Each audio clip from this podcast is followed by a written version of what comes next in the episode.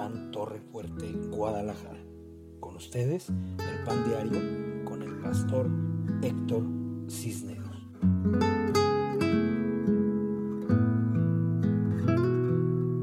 ¿Cómo están? Muy buenas noches. Bienvenidos una vez más al Pan Diario de Casa de Pan Torre Fuerte, Guadalajara. Es un privilegio poder estar con ustedes esta noche conectados para compartir la palabra bendita y poderosa de Dios nuestro Señor. Les amo, les amo profundamente. Mientras se van conectando, me gustaría poder saludarles. Déjenme ver quién estamos conectados esta noche. Karina Aguiar Sesma, un gran saludo, gran bendición, hija, que Dios te llene de luz, de paz, de amor, de gracia y de grandes bendiciones. Pati Castro, te bendigo, hija, te mando un fuerte abrazo de bendición, que Dios te llene de alegría, de gozo, de santidad. Gustavo Arambul, te bendigo, mi querido Gus, que Dios te guarde, que Dios te bendiga y te proteja. Qué gozo, qué bendición que estás conectado, hijo pequeño, te amo, te mando un abrazo. Eh, si eres Gusito, si eres Gusote, si eres Gustavo Papá, te mando un fuerte abrazo también, te bendigo y bendigo toda tu casa en el nombre de Cristo Jesús. Está conmigo Judá, y Judá, Emanuel, ¿cómo estás, hijo? ¿Mm? Oye, manda saludos, diles, ¿cómo están? ¿Cómo están? Diles, los amo. Amo a mi abuelita. A tu abuelita Eloína. Dile, abuelita Eloína, Abuelita Ruina. te amo. Te amo. Ahora a tu abuelita Berta. Dile, abuelita Berta, Abuelita. Abuelita Beta. dile, te amo. Amo. Dile, abuelito José Luis, Abuelita. Abuelita. dile, te amo también. Amo también. Oye, pero así no te van a estar viendo. Diles, diles, eh, descansen, duérmanse temprano. Dile, Pati, duérmete en el nombre de Jesús. Amén. Diles que Dios los bendiga. Mándales un beso. Dile, los amo. Hola, dame un beso a mí. Te amo. Que Dios te bendiga, chaparro. Descansa. Duerme bien sabroso. Eh, que Dios te llene de grandes bendiciones también a ti. Eh, Gus, papá, que Dios te bendiga, que Dios te proteja, te guarde, te llene de alegría, de gozo y de bendiciones. Susana Arce, saludos también para ti. Que Dios te llene de alegría y de grandes, grandes y poderosas bendiciones. Maye García, te bendigo, hija. Te mando un abrazo doble, ya sabes, ya estamos esperando el bebé. Ya creo hasta que ya se quedó ahí de muestra. Dana Navarro, muy buenas noches. Que Dios te llene de grandes y poderosas bendiciones. Te mando un fuerte abrazo. Elizabeth Acosta, Olis, Olis, Eli, eh, eh, te mando un abrazo. Que Dios te llene de luz, de paz, de amor, de gracia y de grandes y poderosas bendiciones. Mi querido Julián Vidal, te mando un fuerte abrazo. Te bendigo, que Dios te llene de alegría y de gozo y que levante tu red y te llene de, de prosperidad. Noemí Dueñas, mi querida pastora Noemí, te mando un abrazo, te bendigo mucho, que Dios te llene de alegría, que Dios te siga usando poderosamente en ese bello ministerio que te ha dado. Cristal Vidal, te mando un abrazo, mi querida Cristal, a tus hijos en tu casa, que Dios te llene de alegría. Eh, que Dios te bendiga, hija. A Ramón Armando Horta, pastor amado, te bendigo. Eh, oro para que Dios te levante en gran victoria y podamos ver la gloria de Dios derramada en tu ministerio. Te mando un abrazo y te bendigo. Claudia Santos, un fuerte abrazo de bendición. Que Dios te llene de gozo, de gran paz, salud, alegría y ah, prosperidad. Eh, ¿Quién más tenemos por ahí conectados? Ariel Fernández, mi querida Ariel, te mando un abrazo, un saludo a ti, a tu esposo Orlando, a tus hijas. Eh, bendigo a tu bebé. Estamos orando por un milagro para tu bebé. En el nombre de nuestro Señor Jesucristo. Camila Marín, un fuerte abrazo, buenas noches. Que Dios te llene de gran salud y bendición. Manolo Quevedo Sánchez, un abrazo, hijo. Te bendigo. Que Dios te llene de alegría. Qué bueno que estás conectado acá. Jesús Héctor Castro Félix, mi querido Tocayo, te mando un abrazo, Tocayo, ya estamos orando por ti. Mañana vamos a levantar oración en el culto de milagros, para que Dios haga un milagro grande en tu vida. Ya tengo tu oración entre la lista de peticiones. Mari Fello, los amamos, los bendecimos, les mandamos un fuerte y caluroso abrazo, que Dios me los cuide, los proteja, los llene de luz, de paz y de alegría y grandes bendiciones. Lucila Mercado Rodríguez, Mi querida sobrina, te mando un abrazo. Que Dios te bendiga, que Dios te proteja, que Dios siga haciendo milagros en ti. Sigo orando por tus piernas para que sanen. Luego me avisas cómo vas y si hay necesidad de oración para mañana. Berta Mendoza Cárdenas, mi amada madre, te le mando un fuerte abrazo de bendición, que Dios me la llene de paz, de luz, de gracia, de grandes bendiciones, la envuelva con su poder y con su amor y la llene de alegría y de gozo y de fuego y de santidad. Que Dios me la cuide, mamacita.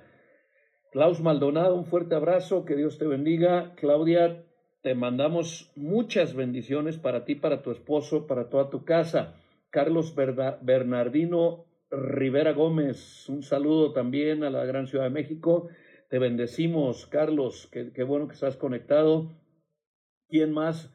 Malú, Malú G, te bendecimos, Malú, que Dios te bendiga, bendecida noche, que Dios te guarde. Espero que esta noche haya mucha bendición para ti en Cristo Jesús nuestro Señor. Paz y bendición. ¿A quién más tenemos? Alejandrita, me dicen, mi querida Alejandra, te mando un beso, un abrazo que Dios bendiga tu casa, que Dios bendiga a mi hijo Alejandro, a Dante, los amo mucho, los bendigo en el nombre de nuestro Señor Jesucristo. Carla Chávez Jiménez, les mandamos un fuerte abrazo de bendición, que Dios los guarde, los proteja, los bendiga. Recuerden que mañana es un culto de milagros, así es que eh, prepare muy bien su corazón y prepárese para que Dios le hable, para que Dios haga un gran milagro de bendición en su casa, en su vida. Tenemos que aprender a crecer en la fe. Si algo quiero hacer dentro de nuestro ministerio es que la fe de nosotros crezca poderosamente porque eh, la Biblia dice, estas señales seguirán a los que creen. En mi nombre echarán fuera demonios, en mi nombre impondrán las manos en los enfermos y sanarán. O sea, esas son las señales que nosotros tenemos que tener como hijos verdaderos de Dios. Así es que hagamos que nuestra, que nuestra fe se fortalezca y crezca con todo entusiasmo. Bueno, quiero contestar una pregunta que me hicieron hace unos días respecto a eh, por qué decimos eh, que Dios es trino o algo así, que porque de dónde salió la cuestión de la Trinidad. Aparte del bautizo, cuando Jesucristo es bautizado en, en las aguas del Jordán, el evangelista dice, yo te bautizo en el nombre del Padre y del Hijo y del Espíritu Santo. Cuando Cristo nos envió a bautizar y nos dijo, vayan y bauticen en el nombre del Padre, del Hijo y del Espíritu Santo. Ahí está mencionando el Padre, el Hijo y el Espíritu Santo. Eh, no sé de dónde venga la confusión o por qué muchas personas eh, eh, hablan de una pluralidad o que nosotros somos politeístas y no es así. Dios es uno. Nada más que la ignorancia es atrevida y los ignorantes son eso, ignorantes. Eh, en Primera de Juan, capítulo 5, versículos del 7 al 8, fíjese bien lo que dice esta palabra. Dice, porque tres, tres, uno, dos, tres. si la Biblia, si, es decir, si nosotros tuviéramos que decir esto, tres, podríamos decir que es una Trinidad, o que es trino, etcétera, etcétera pero ellos quieren encontrar así la palabra, Trinidad. Y hay como 170 mil palabras que no están en la Biblia, pero el significado está en la Biblia. Así es que es primera de Juan capítulo 5, Dana, eh, eh, versículos 7 y 8. Dice, porque tres son los que dan testimonio en el cielo. El Padre, eh, el Hijo, es decir, ahí dice el Verbo, el Padre, el Verbo y el Espíritu Santo. Y vea lo que dice inmediatamente después. Y estos tres son uno.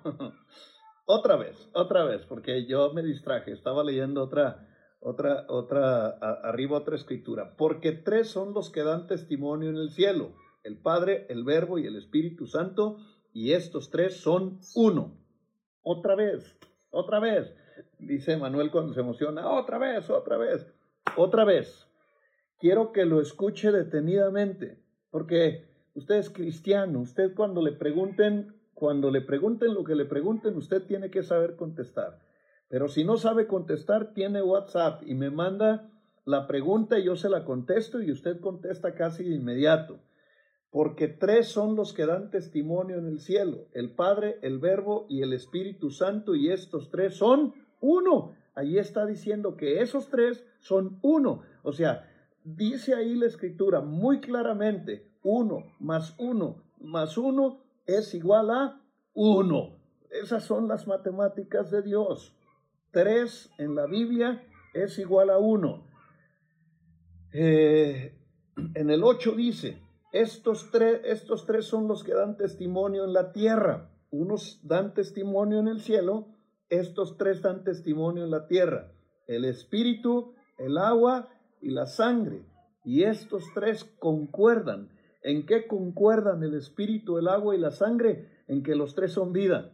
La vida humana, eh, físico, material, la vida espiritual, la vida interna y la vida eterna. La vida eterna, la vida interna y la vida física, como la conocemos. ¿En qué concuerdan el agua y la sangre? En que ambos son vida. Sin agua no hay vida, sin sangre no hay vida y sin espíritu no hay vida.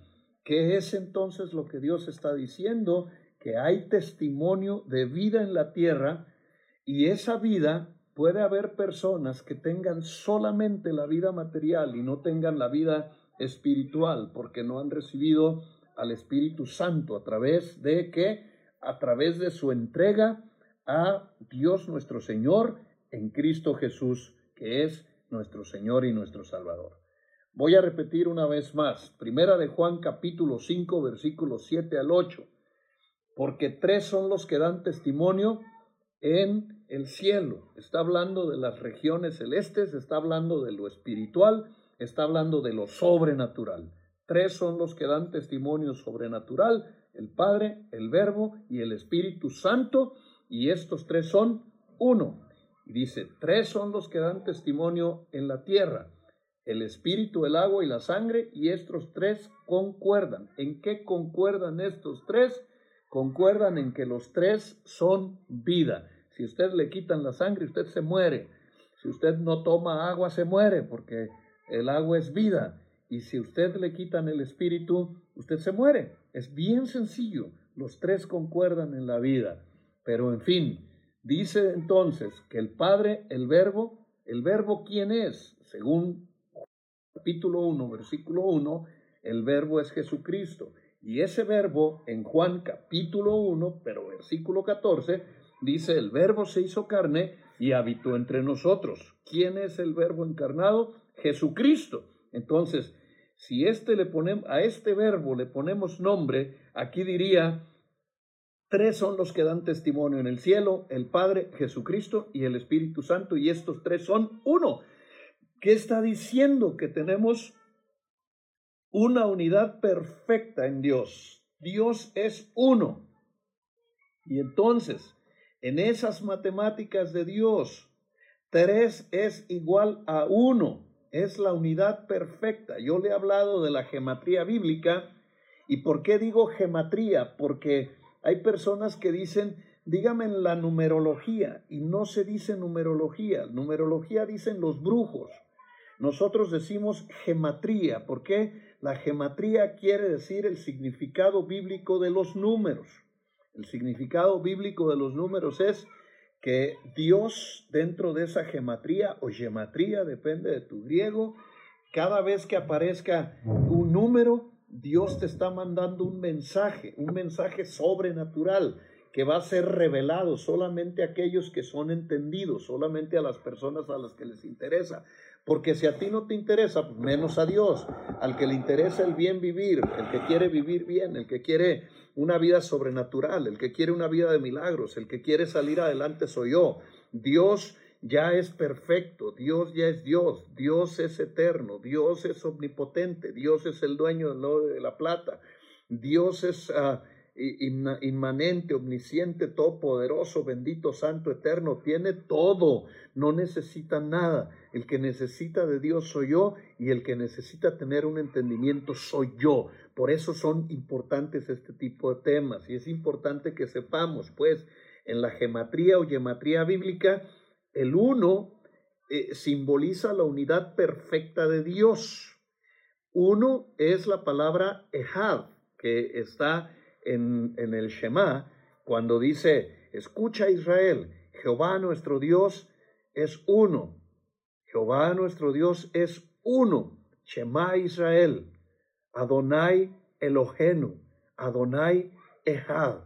Que es, escucha Israel, el Señor nuestro Dios es uno. El Señor uno es. Enfáticamente. Es Ehad. Ese es el, conocido Shema de la cultura eh, de los hebreos, la cultura de los judíos. Entonces, es uno y usa la palabra Ejad.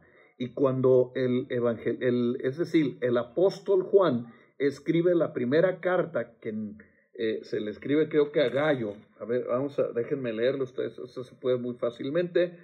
Eh, él escribe esta carta y él escribe, no, no es la que dice el, remitente, y él escribe aquí en Primera de Juan, capítulo 5, versículo 7, eh, porque tres son los que dan testimonio en el cielo, el Padre, el Hijo y el Espíritu Santo, y dice, y dice, porque esto está escrito en hebreo, y estos tres son Ejad. Vuelve a decir la palabra, estos tres son uno. ¿Cuál es la unidad de Dios? Ejad. Diga conmigo Ejad para que se lo grabe. Déjeme se lo, se lo escribo, porque luego eh, eh, o no lo entendemos o, inventamos. Ejad. Ejad, así, Ejad, Ejad. Esta es J. Ejad, Ejad, Ejad. No sé cómo se pronuncia.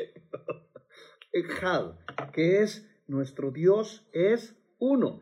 Entonces, aquí cuando, cuando Juan está diciendo, tres son los que dan testimonio en el cielo, el Padre, el Verbo y el Espíritu Santo, y estos tres son Ejad, cualquier judío hubiera entendido que se estaba refiriendo al Shema que se estaba refiriendo a lo que Dios le dijo al pueblo de Israel. Le vas a decir a todos tus hijos, lo vas a poner en los, en los postes de las puertas, lo vas a escribir entre ceja y ceja, le dice, entre los ojos de la cara, y te vas a grabar que Jehová tu Dios uno es, uno es Jehová tu Dios, y usa la palabra Ehad, que es una palabra que se usa para Dios, que es la unidad completa, perfecta, única, total, irrepetible, resplandeciente, maravillosa. Dios es uno.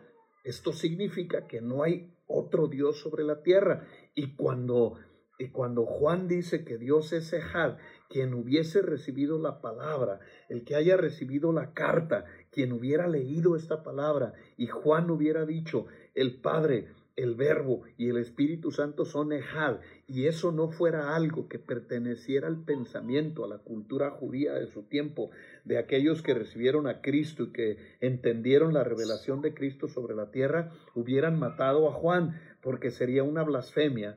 Por eso cuando Cristo decía que mi Padre y yo somos uno, él decía, mi padre y yo somos Ejad. Entonces, al oír esa palabra un judío, le reventaba. Por eso decían, este blasfema, este está diciendo una, una herejía, está diciendo en otras palabras, yo soy Dios. O sea, que Cristo dijo que es Dios, lo dijo con todas sus letras. El problema está en que no estudiamos, o más bien vamos a ponerlo más claro, porque si estudiamos, muchos estamos, eh, hay veces leyendo la escritura, el problema son nuestras traducciones, para no escabechármelos a todos. Nuestras traducciones nos traducen al español sin dejarnos las claves, esas palabras que son únicas, como ese had que es única para Dios. Entonces, en la matemática de Dios, uno más uno más uno es igual a uno, pero uno ejad. No quiero que recuerde la palabra ejad.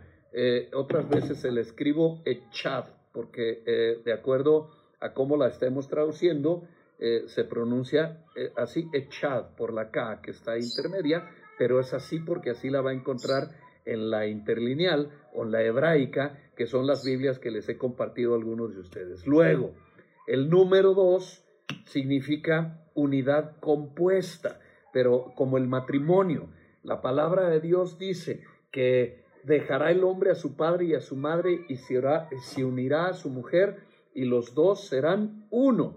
Cuando habla en ese versículo, uno no usa la palabra ejad, él usa la palabra yashed, yashed. Se la voy a escribir también porque hay que diferenciar, hay niveles de unidad. Entonces, para el matrimonio se usa la palabra hashed o yashed. Para Dios se usa la palabra ejad. Esta, el eh, eh, ejad, vamos a ponerle, usted la va a encontrar en, en la hebraica como tres, tres. Lo voy a poner un poquito abajo como uno más uno más uno es igual a, uno. Vea las matemáticas de Dios. Uno más uno más uno es igual a uno. Aprenda esto, porque esto no lo, va, no lo va a aprender en un púlpito, ni lo va a aprender en una iglesia. Esto lo va a aprender en una universidad teológica o la va a aprender con un pastor que sepa. Y, y para hallarlo va a estar en chino, así es que mejor apréndalo hoy. Y luego, Yashed, lo escriben en griego con Y, pero pues eh, en griego y con Y eh, está mal traducido. Eh, acá lo vamos a poner Yashed con la J, que es la misma letra con la que se escribe Yeshua. Yeshua, Yashed Yeshua. ¿Por qué? Esta palabra se usa en el Nuevo Testamento. Y esta es el número 2. Y esta, el número 2 en la gematría bíblica. ¿Cómo llegamos a, este, a, esta unidad? Porque son las palabras, la palabra unidad es uno más uno igual a uno. O sea, el resultado sigue siendo el mismo. La única diferencia es que Ejad es para Dios, Yashed es para los hombres. Cuando usted se une a, a su esposa, usted es Yashed. Cuando usted hace una alianza, con alguien, ustedes yashed. La Biblia dice, la palabra matrimonio es la palabra yashed, que es la, la unión conyugal en, el hecho, en el hecho conyugal, usted sabe, no puedo ser explícito, es yashed. Por eso cuando usted tiene relaciones eh, íntimas con alguien, es yashed con ese alguien. ¿Cómo se hace yashed? pues se hace uno espiritual, mental, emocional, física. Cuando usted es yashet con alguien, eh, se une en todos los sentidos, física, sexual, emocional, sentimental, eh, espiritual, en todas las áreas queda usted hecho yashet. Por eso hay mucha maldición cuando usted es yashet con tres, cuatro, cinco, seis personas, porque por más personas que meta, el resultado sigue siendo yashet, es decir, uno. Si usted tiene relaciones eh, íntimas con 20 personas, el resultado sigue siendo uno. Por eso la Biblia dice, ningún adúltero, ningún fornicario heredará el reino de los cielos. ¿Por qué? Porque es un monstruo. No puede haber de 31. Eh, cuando eso ocurre, es muy necesaria una liberación. Por eso muchos matrimonios no prosperan. Por eso muchos matrimonios viven de pleito, viven mal, eh, no son plenos, no llegan a, ser felices. ¿Por qué? Porque pecaron, porque tienen pecados sexuales, necesitan una liberación. Pero ese es otro mensaje. Ahorita lo que quiero que entienda es que la unidad de Dios es uno más uno más uno y eso es igual Ejad. ¿Dónde está esa palabra? Bueno, pues esa palabra está en el Shema cuando dice, escucha Israel, Jehová nuestro Dios es uno, es, es Ejad. Jehová nuestro Dios es Ejad, se lo digo en hebreo, Shema Israel, Adonai Elohenu, Adonai Elohenu, Shema Israel, Adonai Ejad. Dios es uno. Esa misma, ese, ese mismo eh, Ejad está en Primera de Juan, capítulo 5, versículo 7, porque estos tres son los que dan testimonio en el, cielo, el Padre, el Verbo y el Espíritu Santo, y estos tres son Ejad. ¿Qué está diciendo? Estos tres son Dios. Estos tres son Dios. ¿Lo dice la Biblia? Lo dice la Biblia. Lo dice sin, sin trabas, sin, sin obstáculos. Se entiende perfectamente, pero para llegar al entendimiento pleno de esta palabra, por supuesto, son años de estudio, son estar eh, traduciendo las Biblias, son estarte metiendo eh, en el poder estarte metiendo en las traducciones, estudiar, estudiar eh, la, la materia donde se estudia esto en la universidad se llama exégesis. Se lo voy a anotar también acá por si quiere eh, saber un poquito más, pues usted busque o consiga libros o eh, material de exégesis. Ahí está, exégesis. ¿Qué es exégesis? Es ir a los idiomas originales, aprender eh, las palabras en el idioma de origen y entonces ya no va a haber duda de qué dijo. No, no, ya sabemos perfectamente lo que dijo. Lo que Dios está diciendo en el antiguo pacto, libro de, de Deuteronomio, es no se confundan, no hay muchos dioses, hay un solo Dios. Lo que Juan le está diciendo a los hebreos cristianos, a los que habían pasado por la cruz del Calvario, que habían reconocido a Cristo como Señor y Salvador, no se confundan. Eh, es Dios Padre, es Dios el Verbo y es Dios Espíritu Santo y estos tres son uno, los tres son Dios. Si entendemos esta palabra, no volveremos a tener ni pleito ni confusión y cuando alguien nos pregunte, ustedes creen en muchos dioses porque dicen que el Padre y que el Hijo y que el Espíritu Santo, usted va a sacar este versículo y va a ser bien clara con la persona, bien claro con la persona y le va a decir, eh, tú no rebuznas porque eh, no eres burro, pero si no lo harías, es que Dios está diciendo en su palabra que el Padre, el Hijo y el Espíritu Santo son uno claro, preciso, conciso, objetivo y no deja ni un pelo de dudas, porque está bien claro ahí expresado. ¿Quiénes más son uno? ¿Hay más unidades en la Biblia? Sí hay más unidades en la Biblia.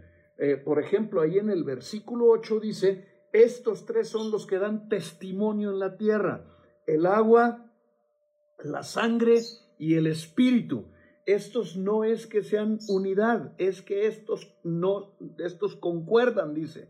No dice son ejat, dice estos concuerdan. ¿En qué concuerdan el espíritu, el agua y la sangre? En la vida. Sin espíritu no hay vida eterna. Sin sangre no hay vida interna.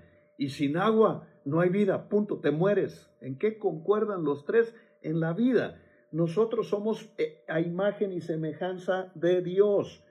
¿Cuándo nos hacemos imagen y semejanza de Dios? Cuando recibimos a Cristo como nuestro Señor y Salvador. Entonces, recibes a Cristo como tu Señor y Salvador y recibes el ruaj del Espíritu Santo, que es el soplo de vida que te da eh, el Espíritu y ahora eres un espíritu, eres un espíritu, luego tienes un alma. El alma es las fuerzas rectoras del entendimiento, la mente, y tienes un cuerpo. Esta es, esto es Ejab. Eres un espíritu, un alma y un cuerpo, y esos tres son uno, tú. o sea, si hay Ejabs físicos, humanos, tú eres el mismo. El espíritu que renació a causa de recibir la vida eterna por por haber recibido el sacrificio de Cristo en la cruz del Calvario, por haber recibido la sangre redentora, el pago de tu vida, que fue con sangre, con la muerte de Cristo, una muerte expiatoria, eso te, te, recupera el espíritu perdido, porque la paga del pecado es la muerte. Cuando tú pecas, lo que estás haciendo es llevando muerte a tu vida. Por eso no es no es no peco porque el pastor dice o no peco porque eh, se acabó la fiesta, no peco porque no me conviene, porque cuando hay, el pecado viene a tu vida, lo que trae es muerte, lo que trae es muerte, empieza el diablo a tener poder y autoridad. Lo único, lo único, lo único que le da poder al diablo en tu vida es el pecado. No te conviene. Entonces, ¿por qué? Porque ya eres una persona viva, eres una persona ehad, eres una persona que tienes cuerpo, que tienes alma y que tienes espíritu. Teresa en la Biblia, aparte número de poder, aparte de ser un número explosivo, todas las grandes cosas ocurrieron eh, en, en un tres en la Biblia, pues es número de unidad. Por ejemplo, en, en Génesis vemos cómo el sol, la luna y las estrellas configuran la unidad del cosmos.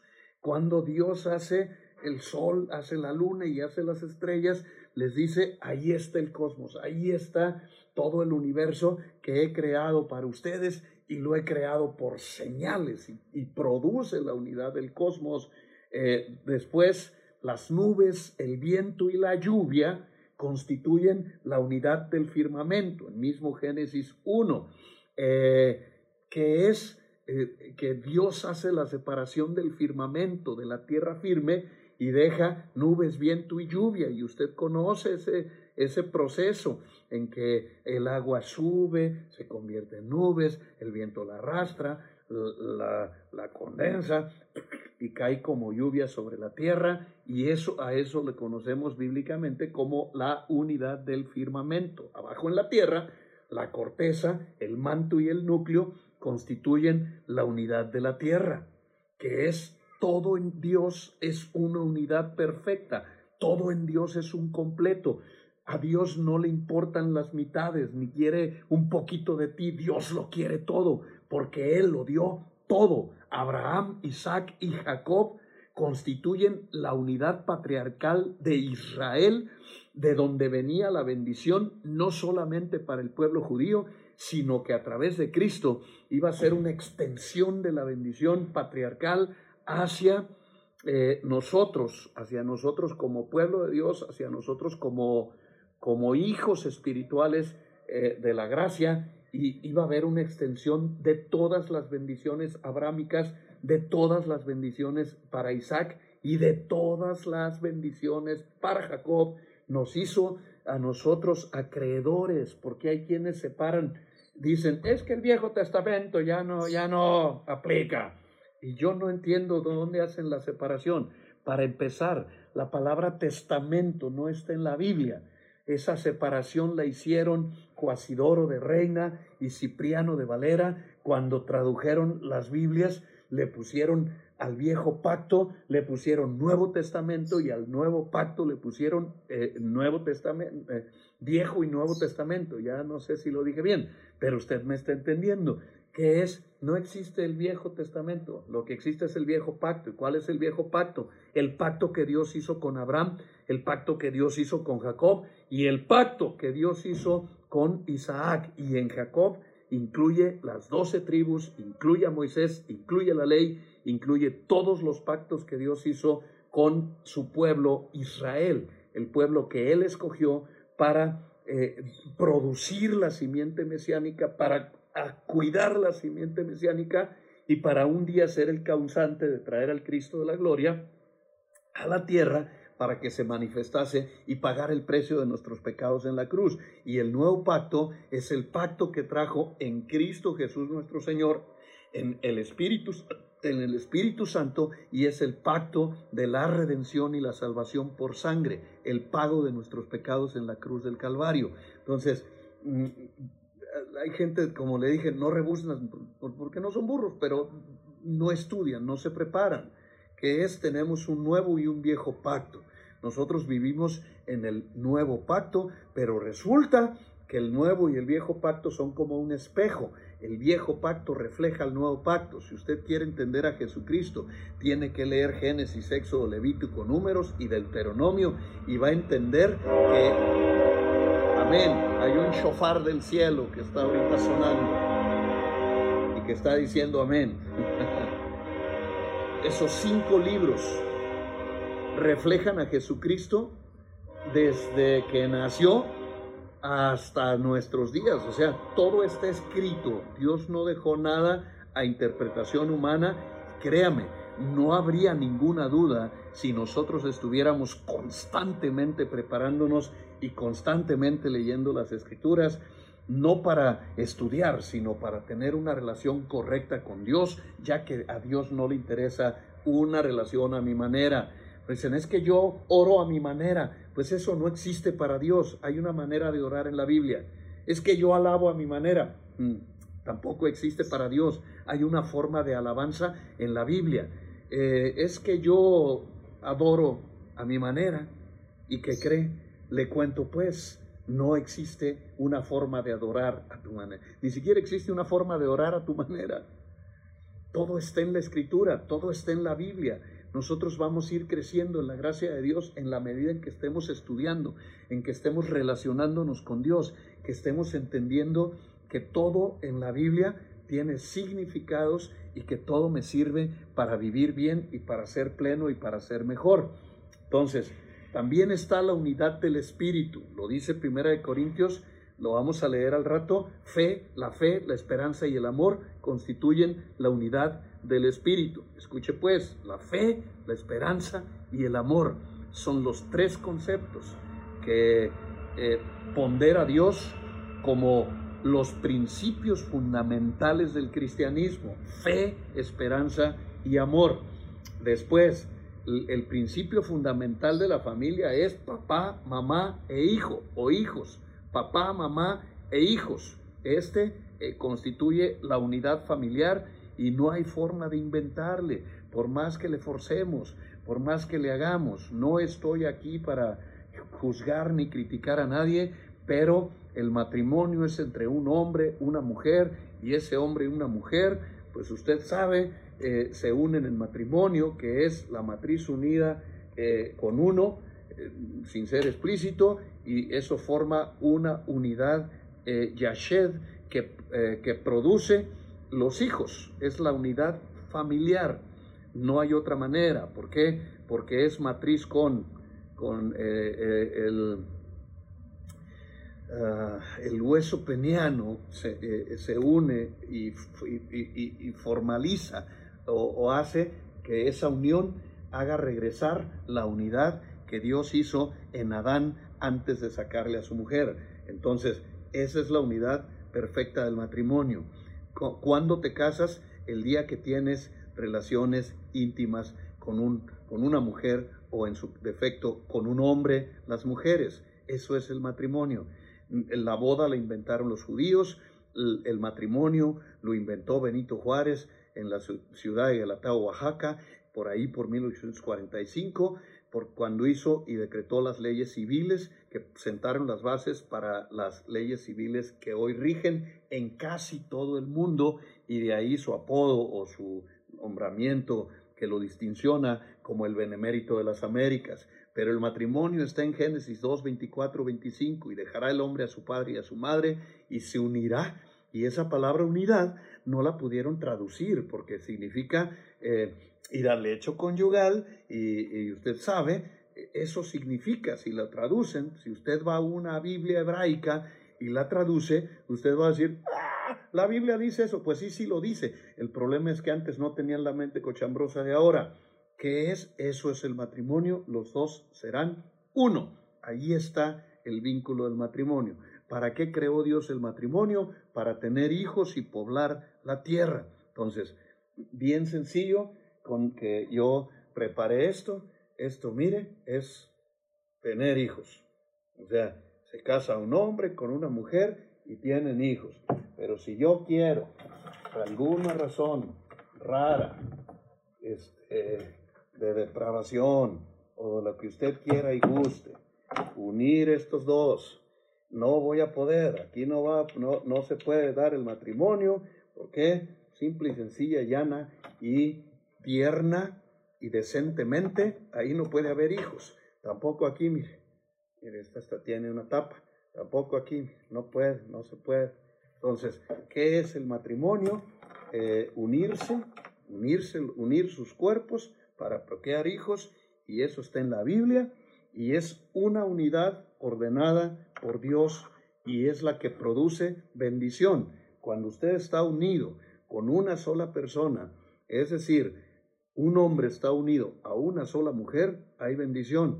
Si usted comete el error de unirse a una, a otra y a otra, y es bien fino, macho mexicano, usted vive bajo maldiciones que no se las desamos ni al diablo, porque son maldiciones horribles. Ahora bien, eh, el, divorcio, según la Biblia, porque este es el matrimonio, creo que ya me lo entendió, ¿verdad? Matrimonio según Dios, ya están casados, son uno, son uno, no los podemos separar.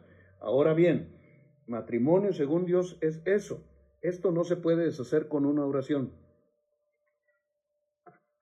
Luego me preguntan, pastor, ¿me puedo divorciar este, con una oración? No, no, eso no fue lo que yo enseñé. Hay una enseñanza que se llama, eh, esa enseñanza se llama virginidad espiritual, la puede pedir con, ah, con la sierva Karina para que aprenda bien. No, eso no se puede hacer con una oración. La única manera para que esto se deshaga es que este se muera o este se muera.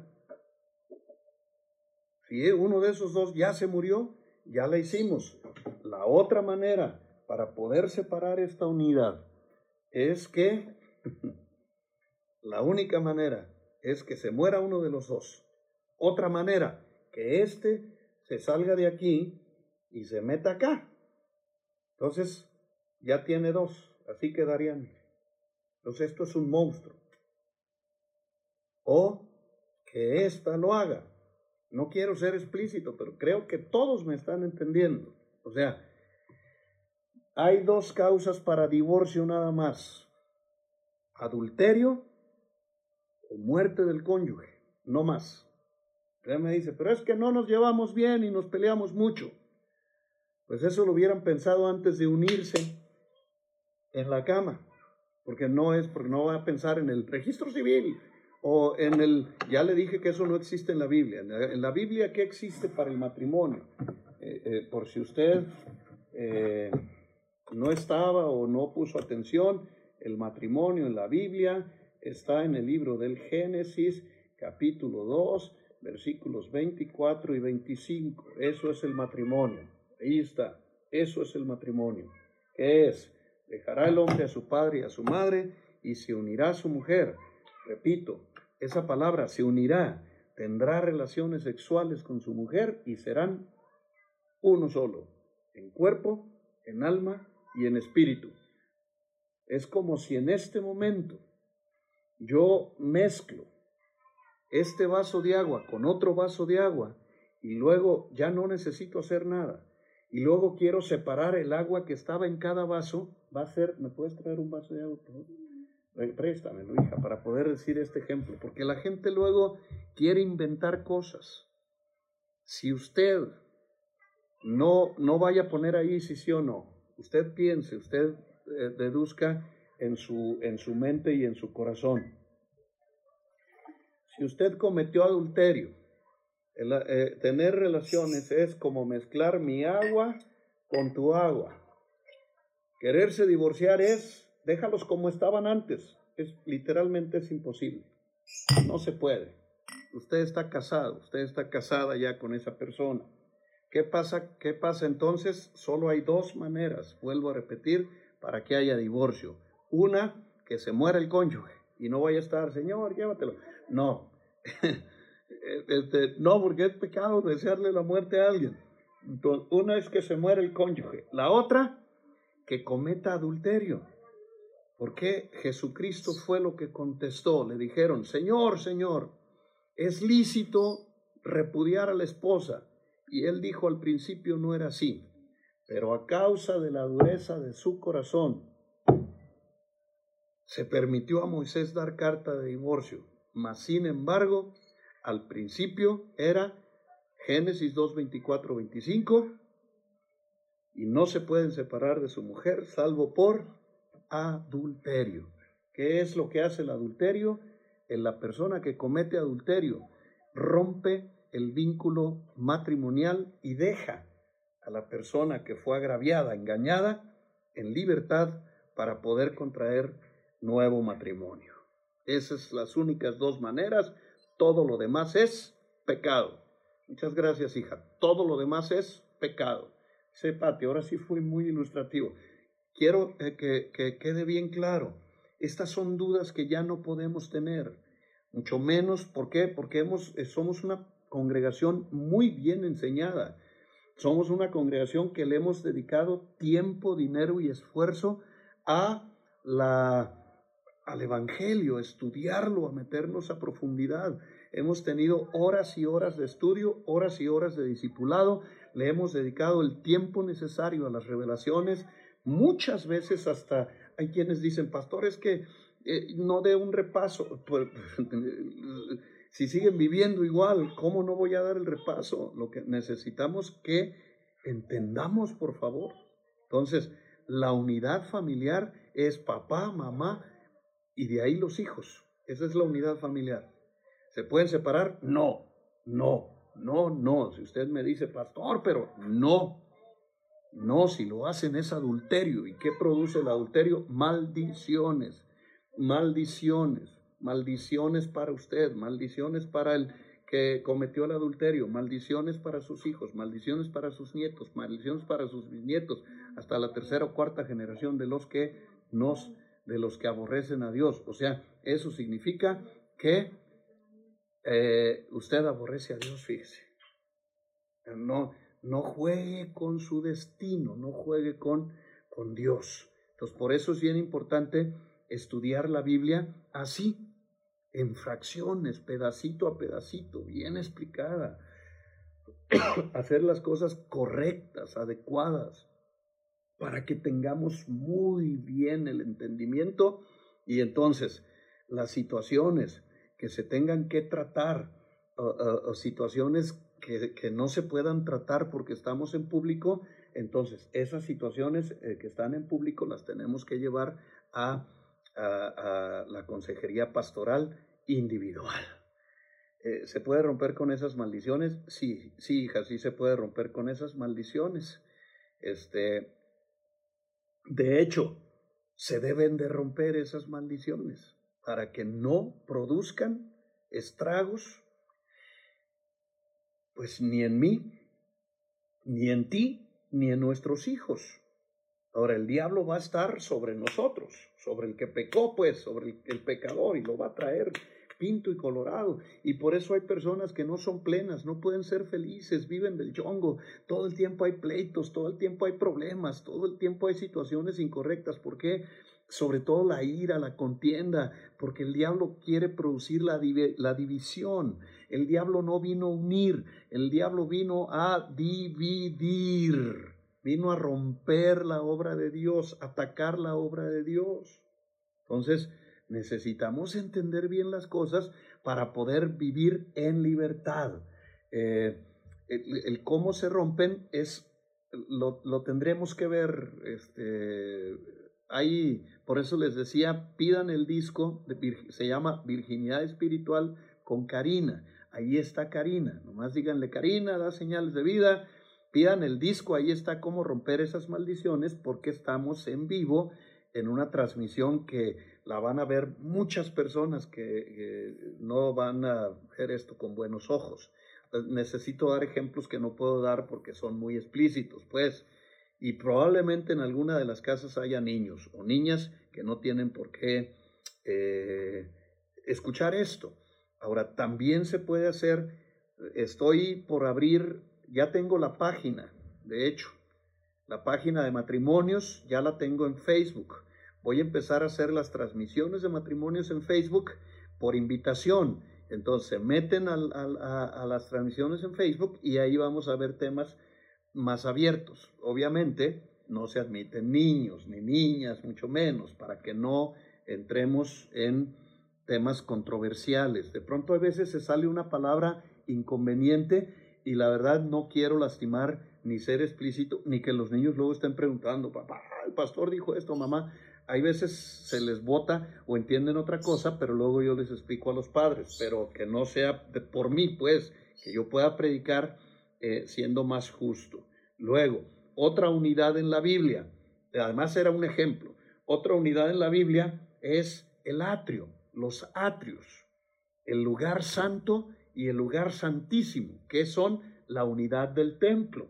La Biblia divide el templo en tres partes, el atrio, el lugar santo y el lugar santísimo, que entonces el atrio, el lugar santo y el lugar santísimo son una unidad, es el templo y Dios eh, habla de qué se hace en los atrios, qué se hace en el lugar santo y qué tengo y quién puede estar y qué debo hacer en el lugar santísimo. Por favor, le voy a pedir a Karina para que anote las personas que, que están ahí. Allá se asomó Cari. ahí están empezando a aparecer. Mira eso. Yo quiero un disco, yo quiero.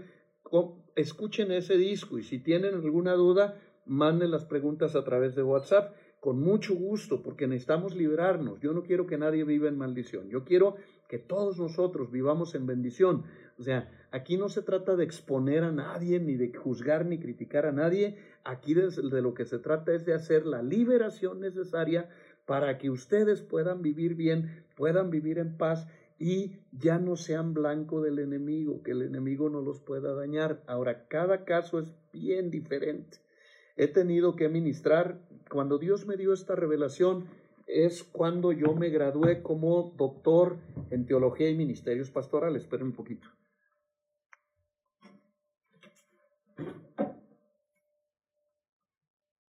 Yo me graduó como doctor en teología y entonces esta es mi tesis. Esta tesis incluye el tema.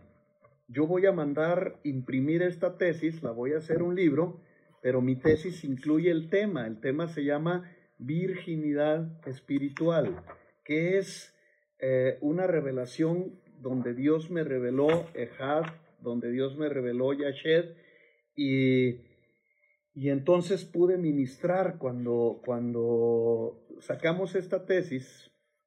Para empezar, a mí me, me, me dieron un premio, me, me honraron como el alumno sobresaliente, y después mi tesis se leía en la universidad, todavía existe la universidad y un día eh, conocí a alguien que está estudiando en esa universidad y me dijo, wow, dice yo, yo para poder acreditar tuve que leer su tesis. Le dije, ¿en serio? ¿Y, y, sabes cuál tema le llamó la atención?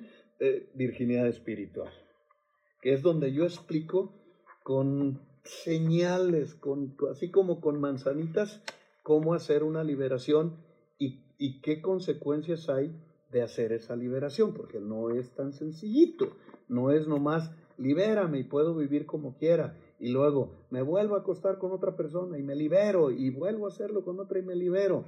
Eso no es correcto, eso no es lo que Dios quiere, lo, eh, es bien claro el Señor en cuanto a las consecuencias que hay de tomar a la ligera su palabra y esas personas que hacen eso, eh, Dios los considera inicuos. Aquí lo explico. Y la iniquidad es peor que un pecado, porque son, son como niveles. La iniquidad es la práctica del pecado.